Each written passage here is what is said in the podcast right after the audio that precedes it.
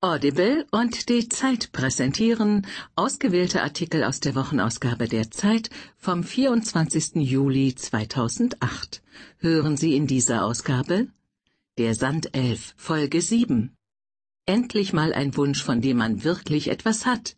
Cyril, Antea, Robert und Jane sind begeistert von den Flügeln, die der Sandelf ihnen geschenkt hat.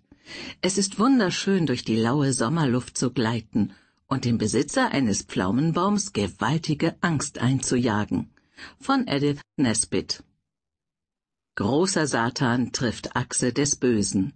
In Genf beraten Vertreter Irans und der EU wieder über das iranische Atomprogramm. Doch diesmal sucht George W. Bush offensichtlich nach einer diplomatischen Lösung. Von Joschka Fischer.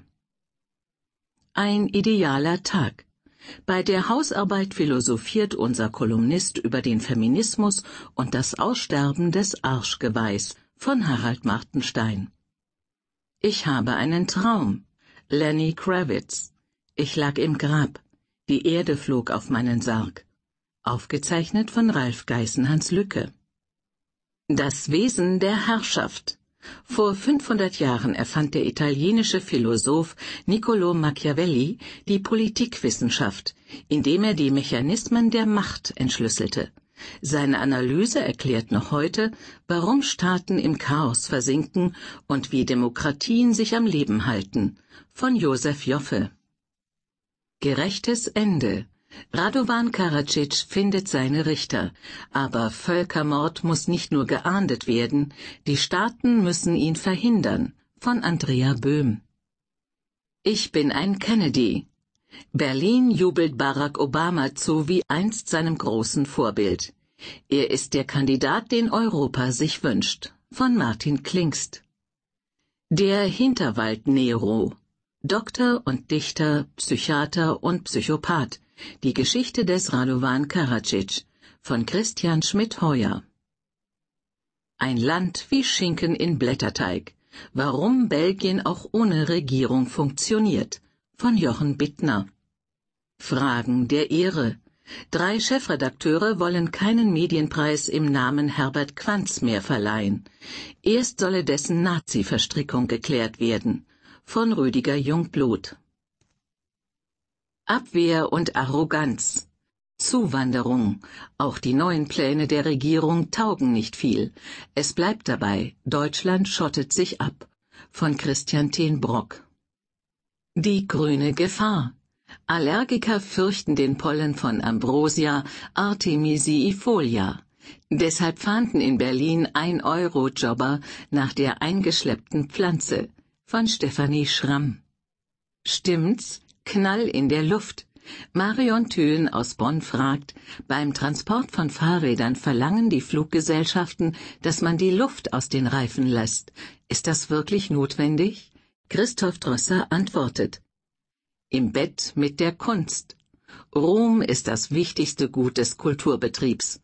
Ohne Kulturmanagement und PR ist er nicht zu haben. Ohne die Medien auch nicht. Von Peter Kümmel.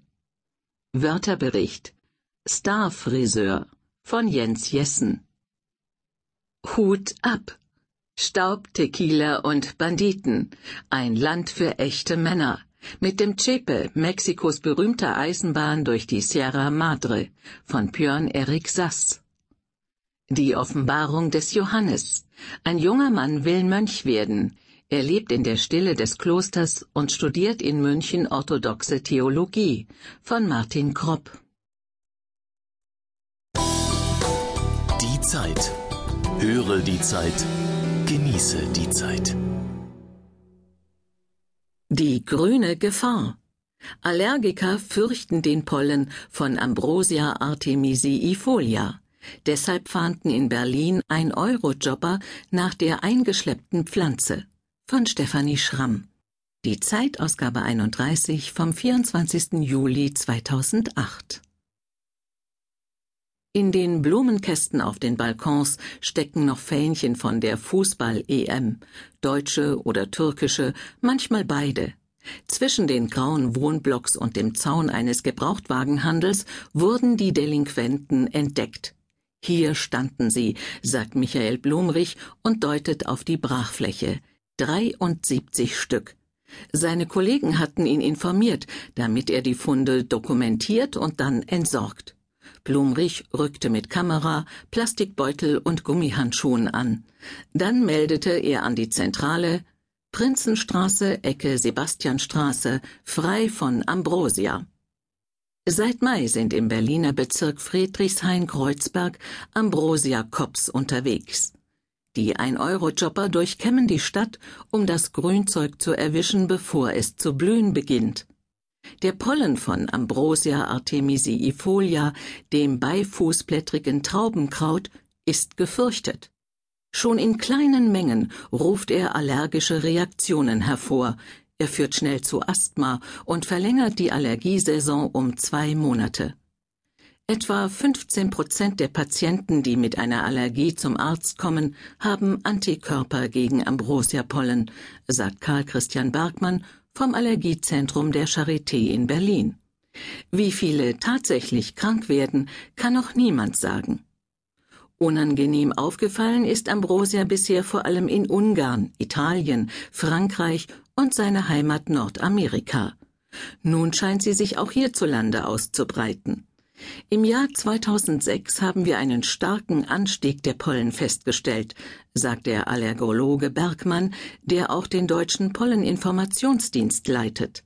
Es werden häufiger größere Pflanzenbestände gefunden, berichtet Uwe Starfinger vom Julius Kühn Institut JKI, das im Bundesauftrag Kulturpflanzen erforscht. Offenbar kann die Pflanze jetzt reife Samen bilden, begünstigt durch das wärmere Klima. Das könne der Wendepunkt in der Ausbreitung sein.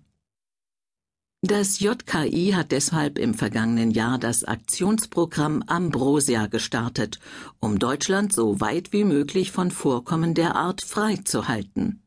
Dazu sei die vollkommene Vernichtung der Pflanzen möglichst vor Beginn der Blüte anzustreben